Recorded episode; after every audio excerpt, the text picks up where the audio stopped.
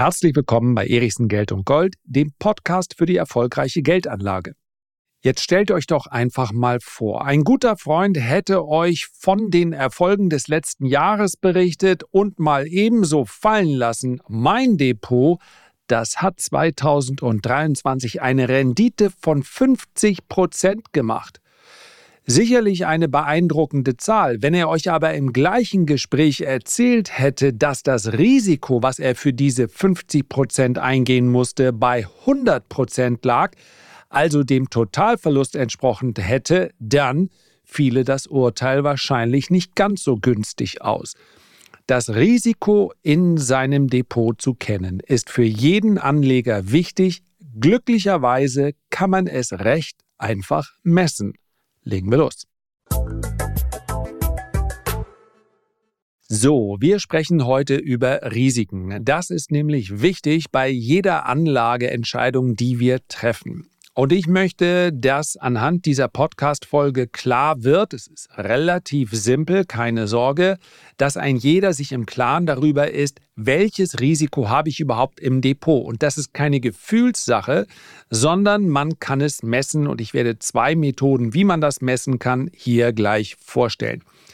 Zuerst einmal sollte einem grundsätzlich klar sein, dass es nicht die gute Rendite gibt sondern es gibt die gute Rendite in dieser Anlageklasse. Warum können Renditen unterschiedliche Wertigkeiten haben? Weil man darauf schauen muss, welches Risiko eingegangen wurde, um diese Rendite zu erzielen.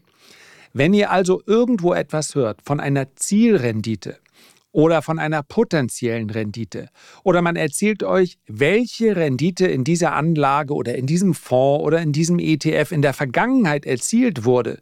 Dann ist es schön und gut, lasst euch aber bitte von keiner Zahl blenden, denn die Frage, die sich dann immer anschließen muss, ist, welches Risiko musste ich denn überhaupt eingehen, um diese Rendite zu erzielen? Man kann sich das vielleicht sehr schön vorstellen anhand des Kursverlaufes von Bitcoin. Wenn ich mich jetzt hier hinsäße und ich würde sagen, na, Bitcoin hat eine potenzielle Rendite von 30 Prozent pro Jahr, dann klingt das vielleicht für jemanden, der Bitcoin noch überhaupt nicht kennt, sehr attraktiv. Es wäre aber nur die Hälfte der Story, wenn ich nicht hinzufügen würde, aber Vorsicht, dafür muss man gegebenenfalls Schwankungen von 30 bis 80 Prozent aushalten. Und schon sieht das Ganze vollkommen anders aus. Das Stichwort, welches es hier zu nennen gilt, lautet risikoadjustierte Rendite. Das ist ein Konzept im Finanzwesen, das dazu dient, die Performance von Investitionen unter Berücksichtigung des damit verbundenen Risikos zu bewerten. Traditionell, und wenn ihr jetzt denkt, das klingt aber abgelesen, richtig, um es einfacher zu machen, habe ich ChatGPT gebeten, meine knapp 700 Worte, die ich schon mal dazu geschrieben habe, zusammenzufassen auf 150 Worte. ChatGPT fasst mir also zusammen. Traditionell wird die Rendite einer Anlage als Prozentsatz der Gewinne im Verhältnis zum eingesetzten Kapital berechnet. berechnet. Jedoch berücksichtigt diese einfache Berechnung nicht das Risiko, das eingegangen wurde, um diese Rendite zu erzielen. Verschiedene Anlagen haben unterschiedliche Risikoprofile, was bedeutet, dass eine höhere Rendite oft mit höherem Risiko eingeht. Nicht nur oft, sondern praktisch immer. Um eine aussagekräftigere Bewertung der Anlageperformance zu ermöglichen, passt die risikoadjustierte Rendite die erzielten Erträge an das übernommene Risiko an. Achtung, jetzt kommt das letzte Fremdwort. Dies geschieht durch verschiedene Methoden wie das Sharp Ratio, die Sortino Ratio oder das Alpha. Das bitte nochmal merken, Alpha. Diese Kennzahlen setzen die Rendite in Relation zum Risiko, wobei ein höherer Wert auf eine bessere risikoadjustierte Performance hindeutet. So ermöglicht die risikoadjustierte Rendite einen fairen Vergleich zwischen Anlagen mit unterschiedlichen Risikoprofilen, indem sie zeigt, welche Anlage unter Berücksichtigung des eingegangenen Risikos effizienter ist. Mit kurzen Worten zusammengefasst, man kann nicht pauschal sagen, Bitcoin sei besser als eine Staatsanleihe, weil Bitcoin die durchschnittliche Rendite hat, die höher ist. Es kommt darauf an, wie man diese Rendite in das Verhältnis zur Schwankung setzt, beziehungsweise des eingegangenen Risikos. In diesem Vergleich, das ist jetzt nicht ganz fair, weil es Staatsanleihen schon so lange gibt und Bitcoin eben nicht, würde Bitcoin auch unter Berücksichtigung des, äh, dieser potenziellen Schwankungen gewinnen. Aber es geht hier mehr um das Prinzip, nicht darum, jetzt zu sagen, Bitcoin ist besser oder eine Staatsanleihe ist besser. Es geht eben nicht um besser, es geht auch nicht um gut oder schlecht, sondern es geht darum, dass man die richtige Entscheidung trifft. Und das gilt zum einen für diese risikoadjustierte Rendite und das gilt letztlich auch, und das ist der zweite Punkt, den man hier mit einbeziehen sollte, um die Korrelation. Es gibt hohe Risikoklassen die aber eine geringe Korrelation zum Gesamtmarkt aufweisen. Wir sprechen jetzt über Aktien.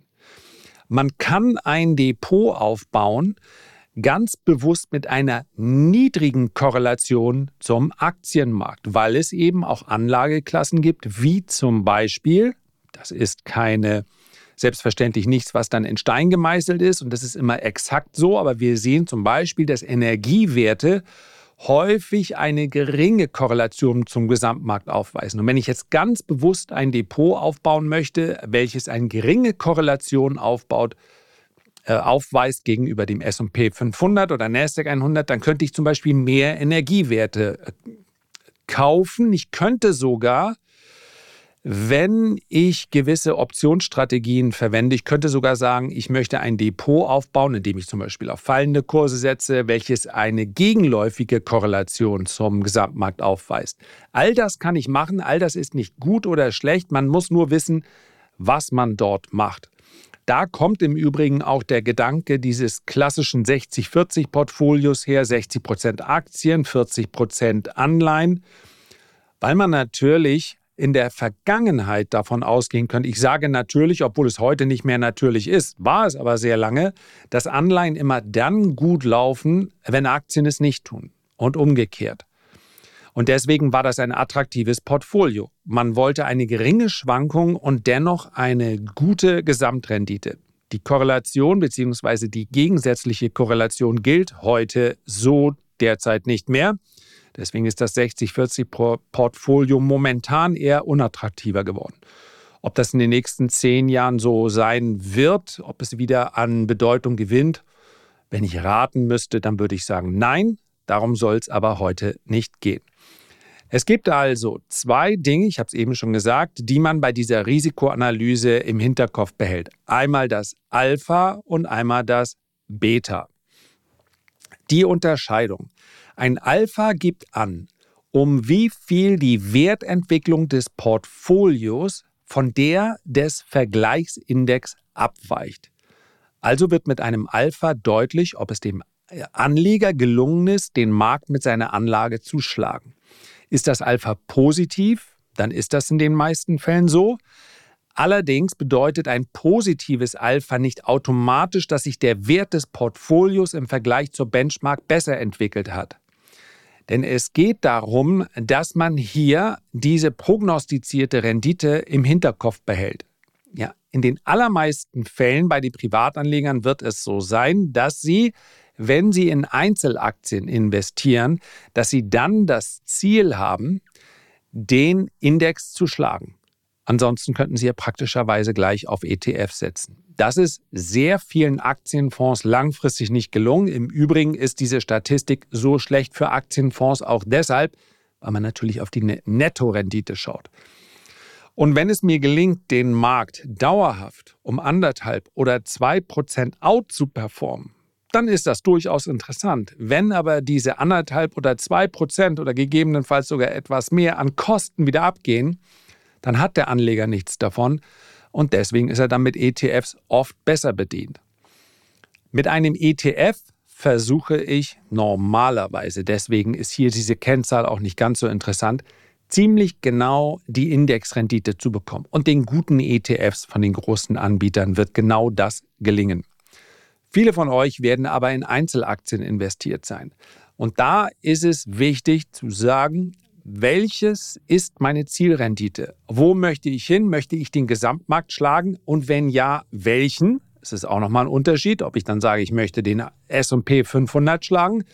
Dann werde ich insgesamt schon spekulativer aufgestellt sein müssen. Möchte ich den Nasdaq 100 schlagen und ich nehme die letzten fünf Jahre, dann wird es richtig, richtig schwer.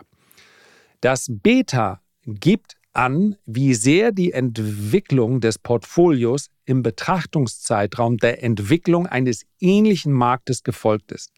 Ein Beta von 1 würde also bedeuten, dass das Portfolio genau den Wert des Vergleichsindex gefolgt ist, dem Wert. Sinkt das Beta unter 1, dann ist der Wert des Aktiendepots zwar weniger stark gestiegen, allerdings auch weniger stark gefallen. Also das ist keine, in dem Sinne keine absolute Zahl. Das bedeutet, dass das Risiko entsprechend geringer ist. Das Gegenteil ist der Fall, wenn Beta größer als 1 ist. Dann ist die Volatilität des Aktiendepots deutlich höher und damit auch das Risiko. Und das wird in den meisten Fällen so sein. Das heißt also, nehmen wir mal den SP 500. Und ich nehme, behaupte jetzt einfach mal, der hätte für einen Euro-Anleger eine durchschnittliche Rendite gehabt von 10 Prozent. Dann ist das meine Aufgabe, beziehungsweise in diesem Beispiel mein Ziel, diese 10 Prozent zu schlagen.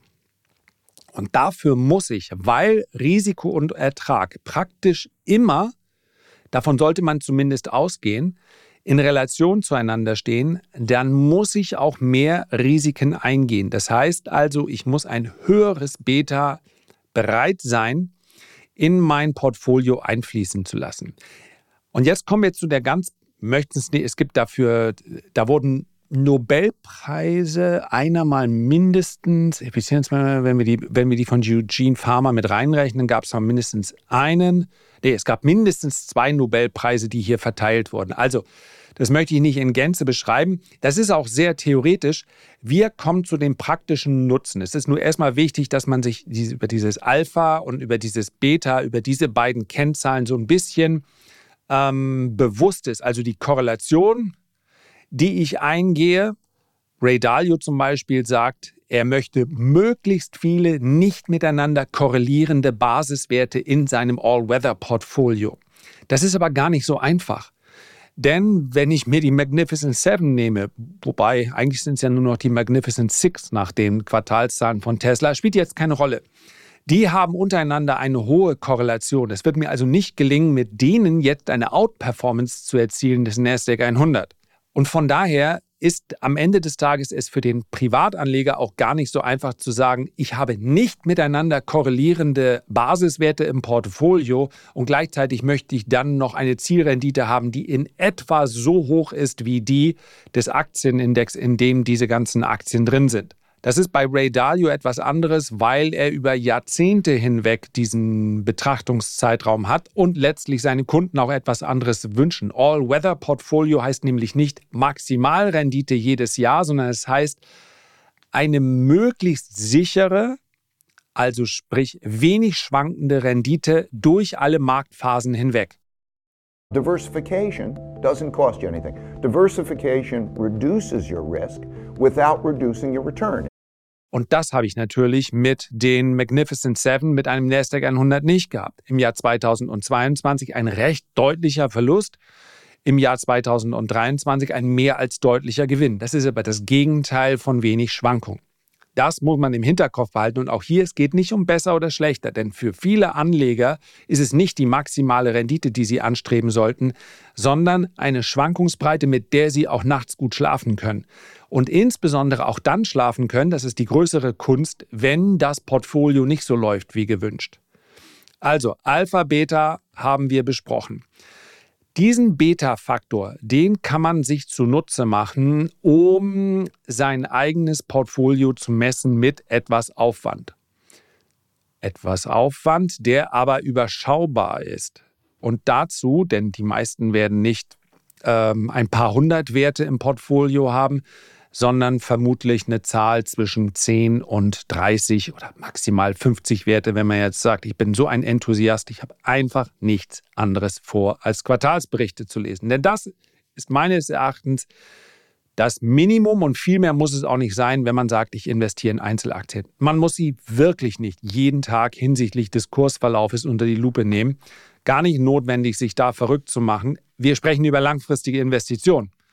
Ja, da ist es nicht notwendig, jeden Tag den Kurs zu checken. Aber die Quartalsberichte, die sollte man sich zumindest ansehen, zumindest die Kommentare dazu lesen, einfach ein Gefühl und damit auch ein Vertrauen aufzubauen zu dem Unternehmen, welches mir zumindest teilweise gehört. Beta-Faktor. Das ist die Definition der Börse Frankfurt. Die haben ein eigenes Lexikon. Wenn ihr auf der Seite der Börse Frankfurt seid, ich muss es nicht äh, dazu sagen, ich habe keine Kooperationen mit denen. Ich nehme mir dort jeweils das Beste, wo ich es finde. Und in dem Fall haben die eine ganz ordentliche Wissensdatenbank, also ein Börsenlexikon, finde ich. Der Beta-Faktor gibt die Beziehung zwischen der Preisentwicklung eines Wertpapiers und einem Vergleichsmarkt an, zeigt die Sensitivität des Börsenpreises auf die Veränderung des allgemeinen Preisniveaus. Ein Beta-Faktor größer 1, ich wiederhole, bedeutet, dass das Wertpapier stärker schwankt als der Vergleichsmarkt. Ein Beta-Faktor von 1 bedeutet, dass es gleich stark schwankt. Das wird bei den meisten ETFs so sein im Vergleich zu dem zugrunde liegenden Index. Und ein Beta-Faktor kleiner 1 bedeutet, dass das Wertpapier im Verhältnis zum Vergleichsmarkt weniger stark schwankt. Zwei Möglichkeiten gibt es, um das Risiko des eigenen Portfolios abzugleichen bzw. zu vergleichen mit der eigenen Erwartungshaltung. Die muss man selber definieren, denn es gibt, und das ist mir ganz wichtig zu betrachten, es gibt kein richtig oder kein falsch. Es gibt Hedgefonds, die extrem stark schwanken, aber unter dem Strich eine ordentliche Nettorendite aufweisen und auch Nettorenditen, die besser sind als das, was der Gesamtmarkt geliefert hat. Das ist aber dennoch nicht jedermanns Sache. Wie viel Risiko habe ich im Depot? Die Antwort möchte ich haben. Die einfachste, aber in der Praxis mit etwas mehr Aufwand verbundene Möglichkeit, um das Ganze zu testen, lautet, man nehme sich sein eigenes Portfolio mal. Habe ich im Übrigen gerade auch in, am vergangenen Sonntag, wer noch etwas mehr aus Erläuterung dazu haben möchte, im Beide Dip Podcast besprochen. Kommt jeden Sonntag immer morgens um sieben und zwar sowohl auf YouTube als auch auf sämtlichen Podcast-Plattformen. Werden die meisten von euch wissen, sieben Meinungen, sieben Köpfe und äh, deutlich mehr als sieben Sätze sprechen wir dort drüber und auch dieser persönliche Test, den man umsetzen kann, den ich für sehr wichtig halte, auch den habe ich dort nochmal erläutert. Und wenn der Markt 5% korrigiert und in dem Moment aber dein Portfolio um 25 oder 30 oder mehr Prozent fällt, dann bist du schlicht und einfach viel zu aggressiv. Hört gerne rein im By the Dip Podcast und unterstützt uns dort als Trio. Beta-Faktor. Wenn ich mir mein, meinen Verlauf des Portfolios vornehme und ich schaue, wie hat sich mein Portfolio im Jahr 2023 entwickelt. Und dann schaue ich mir an, wie sich, und jetzt ist wichtig, wo bin ich investiert? Wie haben sich die Indizes entwickelt? Ich könnte zum Beispiel, wenn ich, und das ist relativ leicht zu sehen, wenn ich sehe, mein Portfolio entspricht am ehesten einer Mischung aus dem SP 500, aus dem NASDAQ 100 und vielleicht habe ich auch einige DAX-Werte drin. Dann nehme ich mir die Schwankungsbreite dieser Indizes vor, da reicht jede handelsübliche Suchmaschine, und dann schaue ich, wie hat sich denn diese Kennzahl entwickelt im Vergleich zu den Schwankungen in meinem Depot. Wenn ihr sagt, ich bin ein Hardcore-Spekulant, das heißt also, ich erwarte in einigen Jahren eine deutlich höhere Rendite als die, die der Gesamtmarkt aufweist, dafür bin ich bereit, äh, phasenweise auch Schwankungen hinzunehmen, dann wird das vielleicht für euch nicht so entscheidend sein. Wenn dieser Beta-Faktor von ähm, größer als 1 sogar mit einem großen Abstand zu messen ist. Ja, wenn also euer Wertpapierdepot viel stärker schwankt als der S&P 500 oder als der DAX oder als der Nasdaq 100, der hat eine etwas höhere Schwankungsbreite, dann ist das okay. Ich will euch gar nicht davon abhalten. Dann sollte euch aber klar sein, okay, ich bin ein Spekulant. Das heißt, ich muss Verluste aushalten und ich muss vor allen Dingen auch sehr aktiv sein hinsichtlich meiner ähm, Risikoadjustierung, wenn es um Verluste geht. Ich kann mich nicht als Spekulant betätigen und gleichzeitig langfristiger Investor sein. Ein Spekulant begrenzt immer auch seine Verluste oder die Möglichkeit gibt es auch, er begrenzt seine Verluste von vornherein über die Positionsgröße. Diese Messung hilft, um sich selber einzuordnen. Und wer sagt, ich möchte das Akt, den Gesamtmarkt schlagen, aber seit vier, fünf oder sechs Jahren den Gesamtmarkt nicht schlägt, der hat immer noch, Achtung, der hat immer noch nicht die Aufgabe, dann seine Einzelaktien zu verkaufen und ETFs umzuswitchen. Der sollte dann allerdings eine deutlich geringere Schwankungsbreite haben in seinem Portfolio. Und das könnt ihr nur messen. Ihr seht die Schwankungsbreite.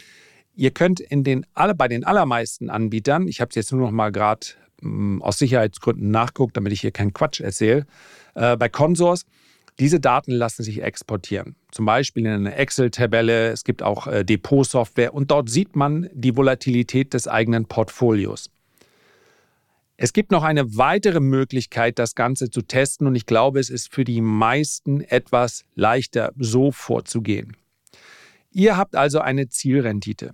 Die liegt bei mir zum Beispiel im Renditedepot der Renditespezialisten habe ich das Ziel, dass ich mit diesen Einzelaktien dauerhaft den MSCI World um mindestens zwei bis drei Punkte Nachkosten, Prozentpunkte Nachkosten schlage. Dafür braucht es mehr Risiko, deswegen habe ich auch nicht die Werte, die am hochgewichtetsten Werte des MSCI World da drin, sonst könnte ich gleich den ETF kaufen. Was braucht es dafür? Es braucht eine positive Börsenstimmung und zwar über eine Dekade und mehr. Und das erwarte ich. Weil am Ende des Tages mehr Risiko im Depot in der Regel bedeutet, dass ich in schwachen Börsenphasen auch schlechter abschließe als der Gesamtmarkt, dafür aber in guten Börsenphasen deutlich besser. Und gute Börsenphase bedeutet natürlich dann auch marktbreit. 2023 war es nun nahezu unmöglich, mit so einem Portfolio den Markt zu schlagen, weil die Magnificent Seven so massiv outperformt haben. Und ich habe zwar eine der Magnificent Seven im Portfolio, aber eben nicht alle. Und deswegen ist das auch überhaupt gar kein Problem, dass man dann auf Jahressicht hier eine Underperformance hat. So eine Betrachtung macht nur Sinn fünf, sieben Jahre plus. Sonst ist es allein schon deshalb, weil wir ja jetzt zwei, drei Jahre hatten, in denen die Wachstumsaktien massiv outperformt haben. Ihr werdet dann auch sofort zahlreiche Artikel lesen, in denen dann steht, so geht das immer so weiter. Aber wir haben diese Phasen immer gehabt und an diese Phasen anschließend kamen fast immer welche, im Übrigen völlig unabhängig von der Geldpolitik, in denen Value-Aktien wieder viel besser gelaufen sind besser im Sinne einer Outperformance gegenüber dem Gesamtmarkt. Also, die Zielsetzung muss vorher erfolgen.